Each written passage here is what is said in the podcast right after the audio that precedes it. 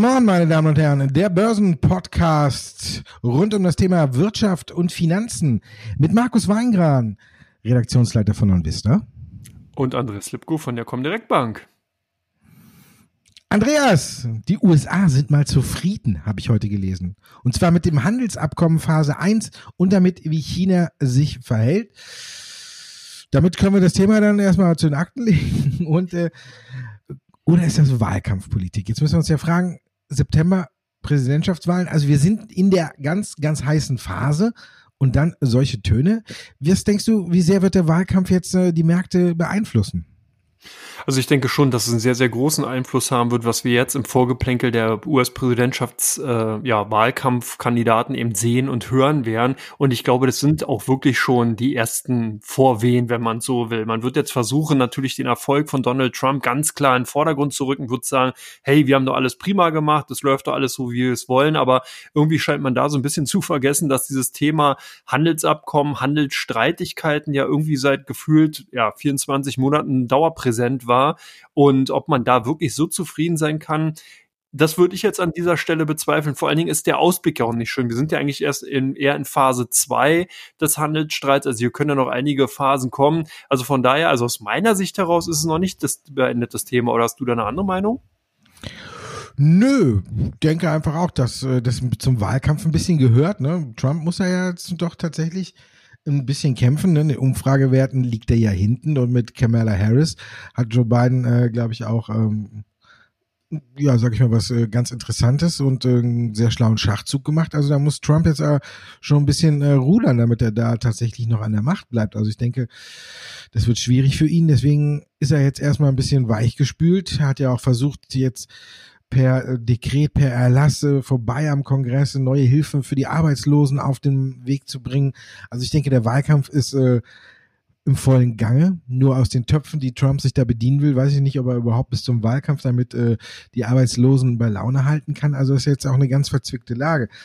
Und was natürlich ein bisschen schwierig ist mit diesem Konjunkturpaket, so kurz vor dem Wahlkampf, wo sich äh, sowohl Republikaner als auch Demokraten natürlich jetzt hier etablieren oder äh, beliebt machen wollen, ist natürlich schwierig, da was zu verhandeln oder mit jeder seine Wählergruppe auch genau trifft. Ich glaube, das ist eine ganz verzwickte Lage. Und wenn man guckt, so ein bisschen wie sich Dow Jones und S&P 500 vor Wahlen entwickelt haben, dann sind die meistens in diesem Vorfeld auch äh, alle ein bisschen sehr zurückhaltend und das scheint ja jetzt auch so ein bisschen anzufangen. Die Stimmung scheint ja wieder so ein bisschen zu kippen, nachdem wir ja seit Wochen Anfang eigentlich wieder eine gute Stimmung gesehen haben. Der Dow Jones wieder auf dem Weg zu 28.000. Jetzt äh, in die frühen Indikatoren zeigen wieder an, dass er ein bisschen ins Minus reingeht dass wir eher wieder ein Stück zurückkommen. Also ich denke, der Wahlkampf ist im vollen Gange und es ist einfach unsicher, wer gerade gewinnt. Kontinuität unter Trump, wie man Kontinuität, wie man sie auch nennen will, oder was Neues, Joe Biden, der auch gesagt hat, er will die Steuern vielleicht nochmal erhöhen und will da einen anderen Weg einschlagen als Trump. Also das ist schon eine gewisse Unsicherheit und ich denke auch, dass die sich in den kommenden Tagen und Wochen bis auf die Märkte auswirken wird. Ich denke nicht, dass diese äh, Auslöser sind, jetzt um die Märkte extrem nach unten zu drücken, aber ich denke, dass der Wahlkampf ein Mittel sein wird, äh, der zumindestens die US-Indizes eher seitwärts laufen lässt. Und da sind wir dann äh, bei, auch bei Aktien, die ja auch schon ein bisschen länger, so ein kleines bisschen mittlerweile seitwärts laufen. Und da scheint ja jetzt das neue Allheilmittel Aktiensplits zu sein. Ne? Optisch wird die Aktie attraktiver und man muss ja eigentlich mit den Ohren schlackern, wenn Tesla optisch noch attraktiver wird, weil die machen ja jetzt auch, glaube ich, am 31. einen Aktiensplit von 1 zu 5. Und wenn die Aktie dann noch mehr gekauft wird, weil sie optisch wieder attraktiver ist, dann kommen wir ja in äh, Bewertungshorizonte, äh, die einem ja noch nicht mal mehr schwindlig werden lassen, sondern da sind wir ja dann schon jenseits von Gut und Böse. Ja, auf jeden Fall. Vor Dingen interessant ist ja eigentlich, dass ein Aktiensplit ja wirtschaftlich und fundamental überhaupt nichts an der Situation von einem Unternehmen ändert, sondern die Situation bleibt ja gleich. Es tut sich ja wirklich, wie du es so schön beschrieben hast, ja auch nur optisch am Aktienkurs was. Und dass daraufhin eine Aktie dann eben anspringt, das ist schon sehr kurios. Wobei ich mir auch vorstellen kann, die Meldung war auch ein wenig, wie soll man sagen, kryptisch formuliert. Es ließ sich daraus entnehmen, dass man vier Gratis-Aktien nehmen bekommen würde, wenn man jetzt Tesla als Beispiel nimmt. Und das kann natürlich natürlich dazu geführt haben, dass irgendwelche Leute jetzt gedacht haben, Gratisaktien, hey, krieg mal was geschenkt, ich kaufe eine Aktie und krieg wieder zu. Dass das vielleicht so interpretiert worden ist, keine Ahnung. Wir haben es aber bei Apple ja auch schon gesehen. Ja, nachdem die Zahlen so lala waren, die waren okay, aber jetzt nicht irgendwie berauscht, hat man eben noch schnell einen Aktiensplit hinterhergeschoben und schwupp, ging es dann auch schon los mit der wilden Fahrt. Also man merkt schon, hier kommt man in ganz neue Dimensionen zum Thema Aktiensplit und Aktiensplit scheint so ein bisschen so, wie soll man sagen, das Steroid der Aktienkurse zu werden. Also ich bin gespannt, wer noch so alles Aktiensplits macht, wenn es im Geschäft nicht mehr läuft, sondern fundamental die Situation vielleicht Corona-bedingt schlecht läuft, dann splittet man einfach die Aktien und dann läuft es auch so zumindest an der Börse wieder. Amazon wäre noch ein Kandidat, ne? Aber da muss man ja sagen, läuft's ja auch noch. Und bei Tesla muss man ja auch sagen, eigentlich läuft's ja, ne? Sie halten ja an ihrem Ziel fest, äh, 500.000 Fahrzeuge dieses Jahr auszuliefern. Auch wenn du jetzt sagst, einige haben den Kaiser gemacht und haben gefragt, ja, ist denn schon Weihnachten, ne? Und haben gedacht, da gibt's noch ein paar Aktien umsonst. Bei Apple bin ich auch ein bisschen skeptisch, aber ich denke, bei Amazon, ja, wäre es auch zum Beispiel eine hervorragende Wahl, wenn die einen Aktiensplit machen würden. Ich denke, da steckt genügend dahinter. Gut, Tesla brauchen wir jetzt nicht drüber reden. Die sind jetzt äh, äh auch alleine durch die Nachricht 13 Prozent nach oben geschossen. Der, der wertvollste Autobauer überhaupt. Und wenn wir jetzt dann den Aktienkurs splitten und die noch wertvoller werden, dann muss man einfach sagen, wir gucken einfach gar nicht mehr auf die äh, Bewertung von Tesla, weil da kann man sich ja dann eh nur auf den Hosenboden setzen, wenn man sagt, die ist viel zu hoch, aber die ist ja schon seit Jahren viel zu hoch. Q2 ist beendet. Wie ist dein Fazit? Ja, ich denke, ähm, überraschend gut, muss ich sagen. Also auch wenn man jetzt so bei einigen Unternehmen doch vielleicht so ein bisschen da mäkeln konnte, aber insgesamt waren ja im Vorfeld die Erwartungen schon sehr, sehr tief angesetzt worden. Und wir sehen ja jetzt auch, darüber sprechen wir ja auch nochmal zum Beispiel bei Warta und bei anderen Unternehmen, die kommen dann wirklich auch mit guten Zahlen, also besser auch als erwartet und dann setzen Gewinnmitnahmen ein. Und ich glaube, dass man das bei vielen Unternehmen dieser Form so nicht gesehen hat. Ich erinnere an Microsoft, an Apple, Amazon hatten wir ja bereits, Facebook auch, für mich ein großer Überraschungskandidat, was die Quartalzahlen angegangen ist. Und das sind ja auch die Zugpferde. Wenn man sich halt ansieht in den USA in den letzten äh, ja, letzten Monaten ja maßgeblich durch die, durch die großen Technologiewerte eben nach vorne getrieben worden, also zumindest was die Aktienkurse angeht. Da haben diese Unternehmen dann eben auch geliefert. Eine Nvidia konnte mit guten Zahlen aufwarten. Eine AMD, Alt Economy war erwartungsgemäß schwach, aber auch wiederum nicht so schwach, wie man befürchtet hatte. Und die Situation, deswegen muss ich sagen, finde ich eigentlich für Q2, was ja eigentlich irgendwie genau wie Q3-Zahlen, die interessieren eigentlich keine Socke. Normalerweise guckt man auf die erste, aufs erste Quartal, guckt aufs letzte Quartal, guckt dann eben aus die Prognosen fürs nächste Jahr. Q2, Q3 ist so ein Beiläufer, so ein Werk, das nimmt man halt mit, guckt mal ein bisschen drauf, aber kein Analyst der Welt interessiert sich wirklich dafür. Das war jetzt natürlich anders durch den Coronavirus, aber insgesamt aus meiner Sicht heraus zumindest, ja, gut und besser als erwartet. Hast du da eine andere Meinung? Nö, ich hatte auch äh, wesentlich äh, mehr Bauchschmerzen äh, eingeplant, als ich dann letztendlich bekommen habe. Kann aber auch daran liegen, dass ich zum Teil im Urlaub war.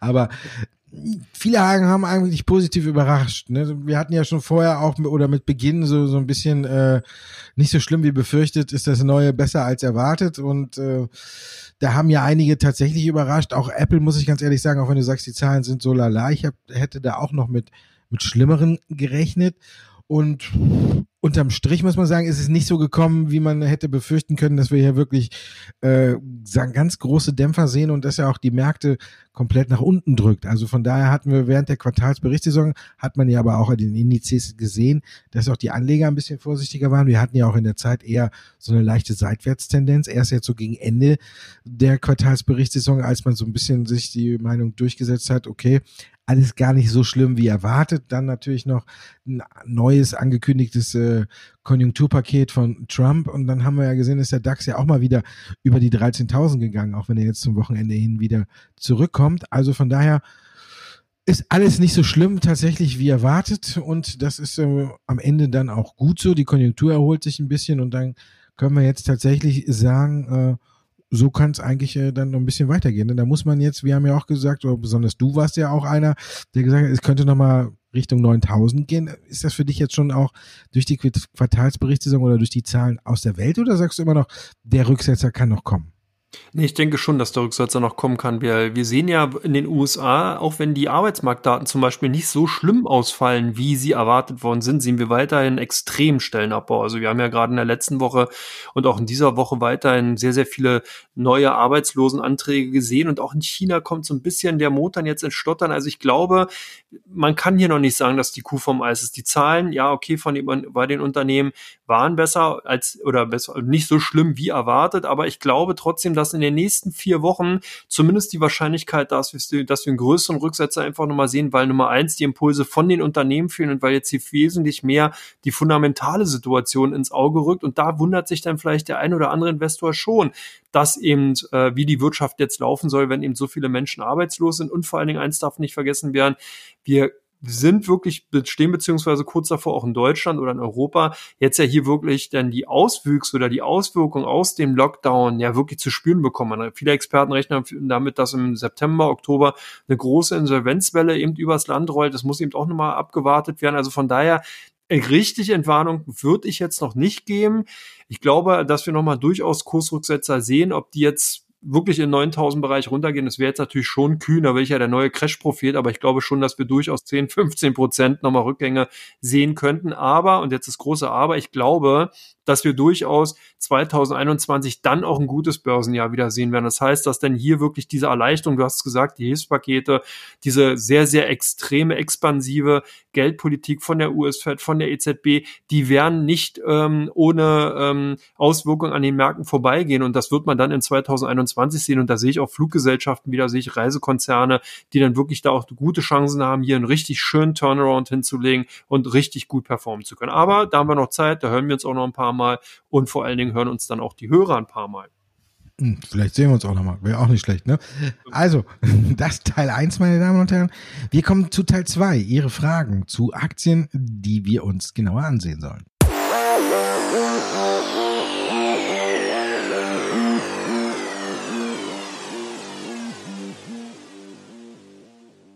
Come on, zweiter Teil. Es geht um Aktien, zu denen Sie uns Fragen geschickt haben. Wir fangen an. Andreas Telekom startet die Aktie jetzt, nachdem die Sprint-Übernahme durch ist und Sprint in die Bilanz mit reingerechnet wird, so richtig durch. Ja, wir hatten ja die Telekom ja auch öfters mal. Für mich auch so ein bisschen so ein Hidden, äh, Hidden Champion und so ein bisschen, wie soll man sagen, so ein, ja, ein Standardwert für, für, deutsche äh, Unternehmen, wenn man so will. Wenn man also in Aktienmarkt, im deutschen Aktienmarkt investieren will, in DAX-Werte, kommt man eigentlich an die deutsche Telekom nicht vorbei. Die ist nicht wirklich spektakulär, das ist ganz klar. Aber ganz interessant, natürlich ein Stay-at-Home-Gewinner. Man hat hier äh, natürlich davon überproportional profitiert, dass gerade die Großkunden hier jetzt nach einer Lösung gesucht haben für Videotelefonie, für die Videokonferenzsysteme und ist da natürlich natürlich auch auf die, auf die Telekom gestoßen. Dann glaube ich nach wie vor, wir hatten das auch als Thema, die Mobilfunktechnik 5G wird wirklich maßgeblich werden und wird nochmal in die Telekom oder bei der Telekom richtig Geld in die Kassen spülen. Und das Wichtige, was für mich jetzt nochmal auch zu nennen ist, ist, dass man durch die Sprint ähm, Konsolidierung in den USA bis zu sechs Milliarden US-Dollar sogar die Kosten senken will insgesamt. Also das sind alles für mich Nachrichten, wo ich denke, man darf hier keine großen Kurssprünge erwarten. Das sehe ich nicht. Das ist also keine zweite Tesla oder Amazon, die auch keinen Aktiensplit ankündigen werden. Aber ähm, die werden durchaus ihren Weg machen. Die haben eine gute Dividendenrendite, die auch stabil ist. Die wird auch erstmal da bleiben. Da sehe ich also überhaupt keine Zweifel von, also von mir aus oder für mich sehe ich die zumindest wirklich eigentlich als sehr gut positioniert. Sehr gut positioniert haben wir auch im ersten Teil schon gesagt, die Warta, auch und wie gesagt, dein Champion. Ich habe auch damals gesagt, dass halt nach diesem großen Corona-Crash, dass die interessant sind. Siehst du denn den jetzigen Kursrücksetzer nach den vorgezogenen Zahlen, also von gestern, äh, siehst du die als Kaufgelegenheit? Ja, eher schon würde ich, äh, die Aktie würde ich jetzt ganz oben auf die Watchlist nehmen. Du hast es ja eben auch schon angesprochen. Wir haben ja verschiedene äh, Verhaltensmuster, sag ich mal, die sich jetzt so ein bisschen äh, unterscheiden von den gewöhnlichen oder üblichen Mustern, die wir sonst immer hatten. Natürlich gibt's ja auch noch diesen Spruch, sell the rumor by the, äh, by the fact, nee, sell the rumor by the fact. Und da kommen wir dann ja auch hin. Schon die Q1-Zahlen bei äh, Warte haben ja angedeutet, dass von diesen ganzen Sachen, die im Vorfeld kursierten, äh, dass die Konkurrenz stärker wird, dass die Konkurrenz äh, quasi weiter Stück für Stück den Rang abgräbt und auch Kunden abgräbt, das alles äh, nicht berechtigt ist. Warta wächst weiter. Warta hat jetzt sogar ähm, die Prognose nochmal erhöht. Die konnten gar nicht hinterm Berg halten mit den guten Zahlen, sondern haben jetzt ja schon äh, heute die Zahlen. Am Donnerstag äh, nach Börsenschluss haben sie schon die Prognoseerhöhung rausgehauen. Und darin äh, beinhaltet ist sogar auch noch, dass sie auch die Kosten für Expansion und alles nochmal um 10 Millionen ähm, Euro erhöht haben. Also da sieht man, es brummt weiterhin die Wearables oder besonders die Kopfhörer, wo Warta die kleinen Batterien liefert, das scheint weiterhin zu brummen und da ist auch nicht keine Spur davon, äh, dass äh, das ein bisschen nachlässt. Zurzeit wächst der Markt rasant, Warta wächst rasant mit und äh, Warta hat sich anscheinend auch gut genug für die Zukunft äh, positioniert. Wer jetzt natürlich äh, nach dem Corona tief eingestiegen ist, der hat jetzt äh, auch eine einen schönen Gewinn und jetzt sagen sich dann wahrscheinlich auch vielleicht der eine oder andere, okay, den nehme ich erstmal mit. Aber das heißt ja nicht, dass die Erfolgsgeschichte, die Warta hat, äh, so ein bisschen äh, unterbrochen ist. Die Zahlen zeigen, dass sie weitergeht. Acht Prozent heute äh, verliert die Aktie, ist schon mal ein eine Ansage, aber halt eben nicht wegen schlechter Nachrichten, sondern wegen guter Nachrichten. Aber wenn wir gucken, innerhalb von einem Jahr hat jetzt die Aktie 75 Prozent wieder zugelegt. Vorher war ja noch mehr. Die Aktie ist ja sogar noch ein bisschen tiefer zurückgekommen, heute Richtung 111 Euro. Also wer da äh, sich die Aktie zugeschlagen hat oder wer da zugeschlagen hat, der hat ja jetzt auch schon wieder ein sauberes Plus. Also jetzt geht's ein bisschen seitwärts. Ich denke, das beruhigt sich jetzt alles ein bisschen mit dem Ausbruch nach den hatten wir ja ein neues, eigentlich ein neues Kaufsignal, wenn man guckt. Die Aktie ist ja dann hat dieses Corona-Tief quasi damit ausgebügelt und ja, ich würde einfach weiter. Wenn ich die Aktie hätte, würde ich mich davon jetzt nicht nervös machen lassen. Und wenn ich die Aktie nicht hätte, würde ich sie mir jetzt auf die Watchlist setzen. Aber alles äh, auch ein bisschen mit dem Hintergedanken, dass bei Warta sich das Tempo mit Sicherheit auch ein bisschen verlangsamen wird. Wir werden nicht mehr diesen rasanten, steilen Anstieg sehen, sondern sagen wir mal, nicht so langsam wie die Telekom, aber auch nicht so schnell wie Tesla. Ordnen wir das V zwischen zwei T. Und wenn wir bei gut unterwegs sind, ähm, muss man sagen, RWE haben auch äh, sehr gute Zahlen präsentiert. Äh, Ausblick am oberen Ende der Spanne bestätigt. Ähm, denkst du, die Aktie wird weiterhin auch ganz gut laufen? Ja, denke ich schon. Vor allen Dingen war ich auch überrascht. E.ON hatte ja ein paar Tage vorher schon Zahlen bekannt gegeben und die waren okay. Und da hatte der Markt eben schon antizipiert, dass man eben bei RWE auch okaye Zahlen sehen wird. Aber die waren nicht nur okay, die waren wirklich besser. Also die sind insgesamt kann man wirklich sagen, der Konzern ist aus dem Gröbsten raus, äh, wird auch zukünftig als schöner defensiver Versorgungswert wieder auch in Depots Platz finden. Äh, Platz finden. EBITDA bei 1,8 Milliarden, ähm, insgesamt ein schönes Wachstum von 18 Prozent. Wir werden ein Nettoergebnis bei ungefähr 795 äh, Millionen, haben wir jetzt gesehen im ersten Halbjahr. Im zweiten soll das Nettoergebnis auf 850 bis 1,15 Milliarden sogar ansteigen insgesamt noch. Und man will eben auch die Anhebung der Dividende auf 85 Euro. 0,85 äh, Euro sozusagen ähm, beschließen oder vorschlagen. Also ins, gute Nachrichten durchweg. Und ich glaube, dass die natürlich, die werden jetzt nicht outperformen, ähnlich wie die Telekom, aber eben auch ein schöner defensiver Wert. Das heißt, selbst wenn man in deutsche Aktien investieren will, wenn man da ein bisschen langfristigen Zeithorizont hat und wenn man eben äh, auch krisenfester insgesamt durch die äh, doch teilweise stürmischen Zeiten kommen will, dann werden wohl wahrscheinlich an diesen beiden Unternehmen zumindest erstmal keinen Weg dran vorbeiführen. Wenn man ein bisschen Pfeffer will, dann kann man sich einen Water noch mit reinlegen oder eben auch noch mehr Pfeffer kann man sich reinlegen, wenn man sich die Nordics ansieht, die ja nach den Zahlen irgendwie doch relativ hart abgestraft worden ist. Meinst du, da ist die Luft jetzt raus? Ja, also es ist kein neues Problem. Und ich denke, es wird aber immer deutlicher mit der Zeit. Corona hin oder her, Nordex hatte vorher schon das Problem, dass man quasi immer mit den Zahlen äh, abgestraft wurde, obwohl man dazwischen immer viele Aufträge und Auftragsbücher vermeldet hat und gesagt hat, wir sind auf dem höchsten Stand und regenerative Energien natürlich äh, bei den Anlegern hoch im Kurs stehen und alles. Aber wenn die Zahlen kommen, dann zeigt sich bei Nordex immer das altbekannte Problem und das ist einfach die Profitabilität. Wenn man jetzt nur mal ganz grob auf Umsatz und Gewinn guckt, man natürlich, wenn man das Ganze analysiert, geht man ein bisschen feiner rein, guckt sich EBTA und alles an. Ja, schön und gut. Aber wir gucken mal auf die nackten Fakten und die besagen nun mal, Umsatz hat sich im Vergleich zum Vorjahreszeitraum verdoppelt. Ist ja eigentlich gut. Aber unterm Strich hat sich der Verlust fast verdreifacht. Und da sieht man, dass es so ein bisschen ein Problem ist. Wie kann es sein, wenn der Umsatz äh, so in die Höhe schnellt und da waren jetzt auch keine Einmaleffekte oder irgendwas dabei, dass man sagen könnte, du musst eine Strafe zahlen oder sonst was, dass der Verlust so hoch ausgefallen ist. Also da zeigt es sich so ein bisschen, dass Nordex immer noch Probleme mit der Profitabilität hat und das ist über die Quartale jetzt immer deutlicher geworden und deswegen sehen wir eigentlich immer so ein gleiches Bild. Eigentlich fahren wir oder ist es gut, auf regenerative Aktien zu setzen. Nordex vermeldet den einen oder anderen Auftrag. Wenn man aber früher bei Wirecard bemängelt hat, äh, man weiß nicht genau, was da hängen bleibt, da muss man auch bei Nordic sagen, ja, okay, die veröffentlichen die Wattzahl. Aber wie viel das Unternehmen letztendlich dadurch verdient oder irgendwas, steht in der Pressemitteilung auch nicht drin. Also wenn man das alles mal analysiert, ich glaube, dann wird es vielleicht noch schlechter aussehen. Also da muss man dann nochmal richtig ins Detail gehen, aber so grob auf die Schnelle gesagt ist, Nordex hat ein Problem mit der Profitabilität. Es scheint sogar noch ein bisschen größer zu werden. Und von daher muss man sagen, für mich ist die Luft aus der Aktie tatsächlich raus. Da gibt's also wirklich in dem Bereich, finde ich, bessere Aktien. Hier wird immer darauf spekuliert, dass sie endlich quasi den Turnaround in dem Moment schaffen, dass sie profitabler werden und alles. Aber da muss ich sagen, enttäuscht mich Nordex mittlerweile zu lange. Also da gibt's wirklich andere Werte aus dem Bereich regenerative Energien, wo man dann tatsächlich äh, solider mit vorwärts kommt.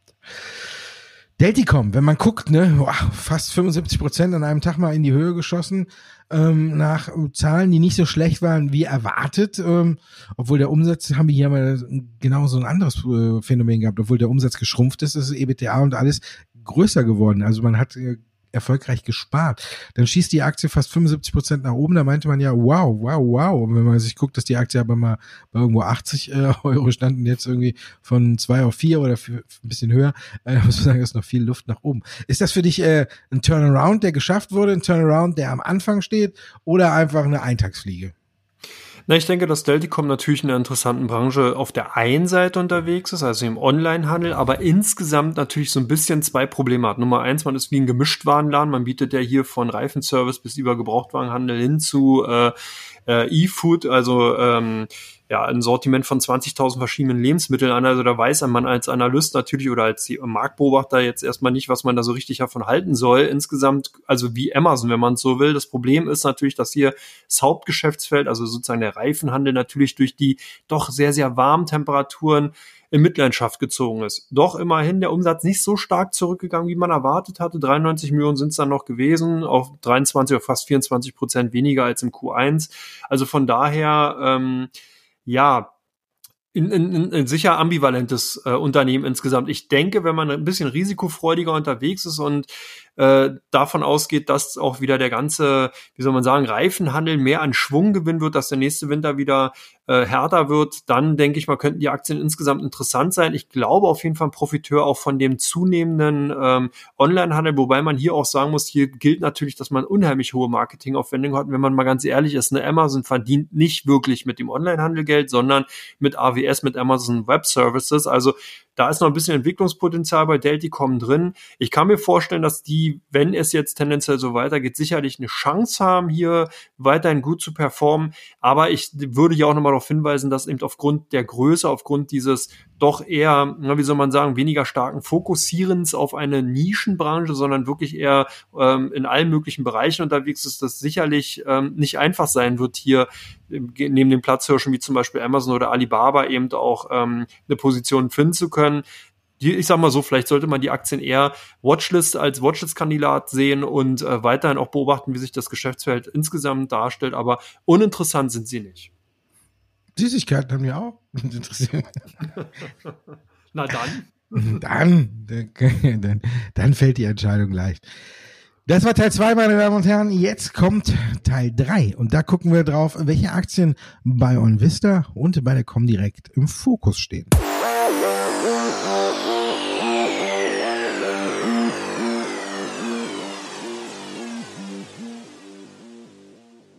Teil 3. Und hier sind äh, so ein bisschen verkehrte Welten. Ne? Wasserstoff ja normalerweise äh, bei mir zu Hause, aber diesmal hast du die ganzen Perlen mitgebracht, Andreas. Dann fangen wir mal mit Neil an. Was machen eure Kunden mit der Aktie? Ja, vor allen Dingen wieder weiter kaufen. Und deswegen habe ich die auch heute mitgebracht. Das ist tatsächlich so, dass wir alleine von den Top 10 Meistgehandelten sind wirklich alle Vertreter drin, die du auch in deinen Sendungen immer hast, ob es eine Nail, ob es eine Ballard, ob es eine Plug Power, ITM, McPhee oder McPhee, wie auch immer, sind alle vertreten. Ich habe die Nell mal rausgenommen, weil die doch sehr, sehr äh, auffällig war. Gerade in den letzten Tagen relativ viel Kauf, Kaufinteresse eben, also das Kaufvolumen doch wesentlich höher als Verkaufsvolumen. Und ich könnte mir vorstellen, dass das damit zusammenhängt, dass das Unternehmen nämlich am 26.08. die Bücher aufmachen wird, also die Quartalzahlen vorlegen wird. Und das könnten schon die ein oder anderen Anleger interessieren. Und deswegen werden die Aktien wahrscheinlich momentan doch sehr rege bei uns nachgefragt. Bei euch werden die ähm, Aktien von BioNTech sehr stark gesucht. Was steckt dahinter?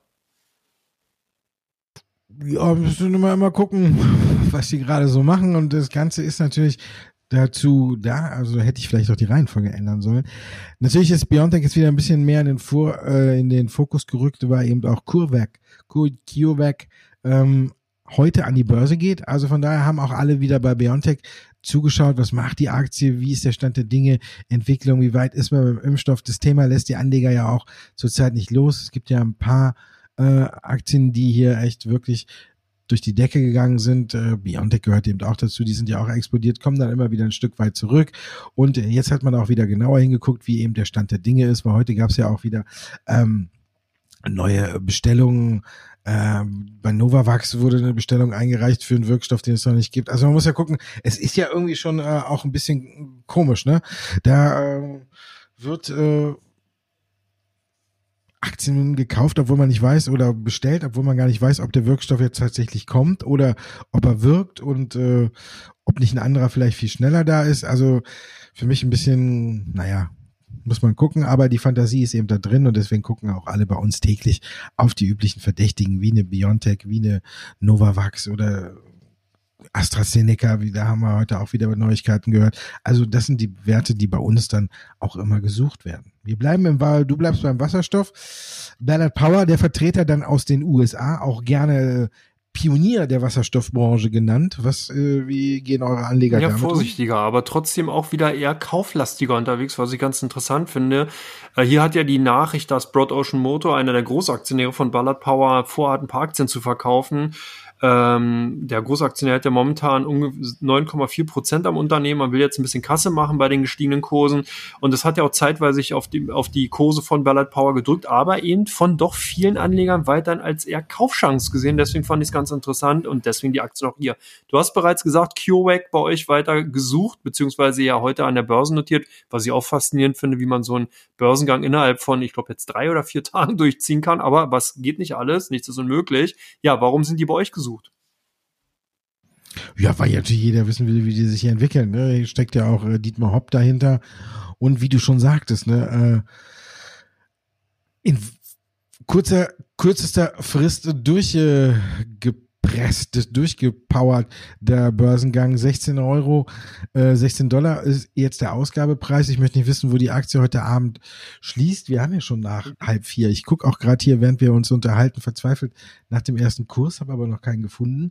Ähm, müssen wir mal gucken. Also ich denke, natürlich sind alle Anleger jetzt hier wild drauf. Wenn man jetzt äh, guckt, mit, mit, mit 16 Dollar ist die Aktie im Vergleich zu äh, den zu einer Biontech oder eben eine Novavax oder wie sie alle heißen, extrem, äh, ja, ich, ich will jetzt nicht unterbewertet sagen, aber die Bewertungsmaßstäbe hinken hier dann schon arg auseinander. Also wenn man da nachgeht äh, und die Bewertungsmaßstäbe von den anderen Aktien annimmt, dann ist 16 Euro wirklich, äh, muss ich ja sagen, ein Schnäppchen. Also deswegen bin ich tatsächlich gespannt, wie viele da heute tatsächlich für 16 Euro überhaupt reingekommen sind.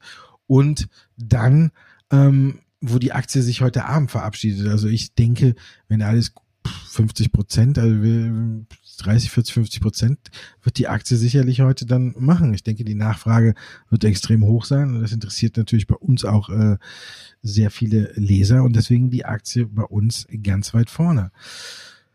Tesla. Ha.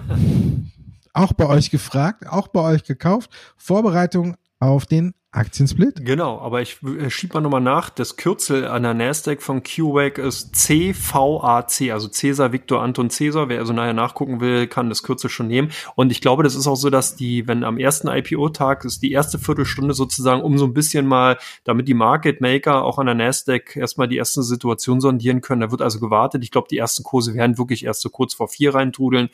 Äh, kann man auch hier bei, ja, wie gesagt, CNBC oder sowas, die haben, äh, sind da auch dabei. Gut, jetzt zurück zu Tesla. Du hast natürlich recht, als die Nachricht rauskam, Aktiensplit, Stocksplit, waren die Aktien sofort gefragt, auch sehr, sehr hohes Handelsvolumen, auch in den letzten Wochen bereits schon. Das werden natürlich die Leute nicht gewusst haben, aber der Anreiz ist halt da, sich eine Aktie irgendwie ins Depot zu legen und weiterhin dazu, davon zu profitieren, dass die Leute dann sehen, huch, die sind ja so günstig, ich kaufe mir doch mal ein paar Aktien, wenn eben der Aktiensplit vollzogen ist. Von daher die Aktien doch sehr, sehr stark wieder gefragt bei unseren Kunden. Bei euch, ThyssenKrupp, na, die haben ja wohl ähm, nicht so toll überrascht. doch. Überrascht haben sie schon, nur halt eben negativ. Ne? Auch Frau Merz scheint irgendwie ja die Kurve äh, noch nicht so richtig zu kriegen. Ne? Also war jetzt schon düsterer und äh, für ThyssenKrupp äh, beginnt ja oder ThyssenKrupp ist ja jetzt auch schon im letzten Quartal äh, des Geschäftsjahres. Ja, und da war, muss man jetzt sagen, äh, kein Licht am Ende des Tunnels zu erkennen, sondern eher, da gehen fast Richtung ja, ich will jetzt nicht sagen Lichter aus, aber es wird äh, nicht heller und eher ein Stück düsterer. Und das sieht man ja auch, dass die Aktie da ordentlich einen auf die Mütze bekommen hat. Glaube ich, 17 Prozent in der Spitze abgesackt am Tag gestern, als die Zahlen rauskamen. Und auch heute äh, erfreute sich keiner großen Beliebtheit. Also da ist mal wieder viel verbrannte Erde bei ThyssenKrupp hinterlassen worden. Und der, ja, muss man sagen, noch nicht mehr der Ansatz eines Turnarounds äh, erkennbar, obwohl Frau Merz jetzt gesagt hat, dass sich das alles im letzten Quartal ein bisschen aufhellen sollte. Und äh, ich bin der Meinung, dass es sich aufhellen muss, weil wenn jetzt nach dem, also in diesem Quartal nicht da ein bisschen äh, sich was aufhält, ich glaube, dann verlieren noch mehr Anleger wirklich die Geduld mit ThyssenKrupp. Wenn man ja guckt, viele ist ja auch, äh, ja, sage ich mal, so ein Fall, wo viele auf den Turnaround spekulieren, wo es ein bekanntes deutsches Unternehmen, eine große große Unternehmen aus dem DAX jetzt rausgeflogen und alle denken ja so ein bisschen, ja, da muss es ja irgendwann mal wieder bergauf gehen. Aber es geht noch nicht. Und ich habe geguckt, es gibt immer noch keinen Kurs von CureVac. Wir haben jetzt also eine, die Möglichkeit, es ist, äh, wenn wir hier aufzeichnen, 1542. Wir können also uns noch äh, gepflegte 18 Minuten unterhalten, um dann noch den ersten Kurs äh, hier in der Sendung zu haben. Oder äh, wir erlösen einfach unsere Zuhörer und denken sich, okay, die zwei haben jetzt genug gesabbelt und jetzt muss auch schon Schluss sein. Aber wir holen noch eine Minute raus und äh, senden noch einen Abschiedsgruß, wo wir heute nicht dran haben, an Wirecard. Ja. Ne? Der Abschiedstour im DAX ist ja beschlossen, war immer, fast immer in der Sendung mit drin und nächste Woche ist Schluss mit Wirecard im DAX und ich muss sagen, die Aktie wird mir ein ja, wenig mir fehlen. Auch. Vor allen Dingen unsere Diskussion und Spekulation darüber, ob es denn jetzt eine Räuberpistole ist oder nicht. Jetzt liegt es auf dem Tisch. Mehr als eine Räuberpistole ist ein, ein Räuberschlachtschiff, wenn man so will, oder ein ähm, Piratenschiff. Also ja, hier an meiner Stelle auch nochmal mein herzliches Beileid an alle Wirecard-Aktionäre, die diesen ganzen Kram miterleben mussten.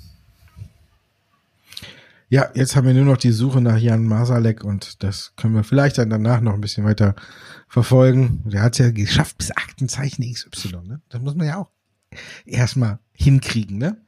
Aber ja, es nützt nichts, ne? Immer noch kein Kurs, aber wir sagen Dankeschön fürs Zuhören und hoffentlich erfolgreiche Geschäfte in den kommenden Tagen an der Börse. Dankeschön, Andreas, dass Danke, du dabei warst. Markus. Bis dann. Ciao.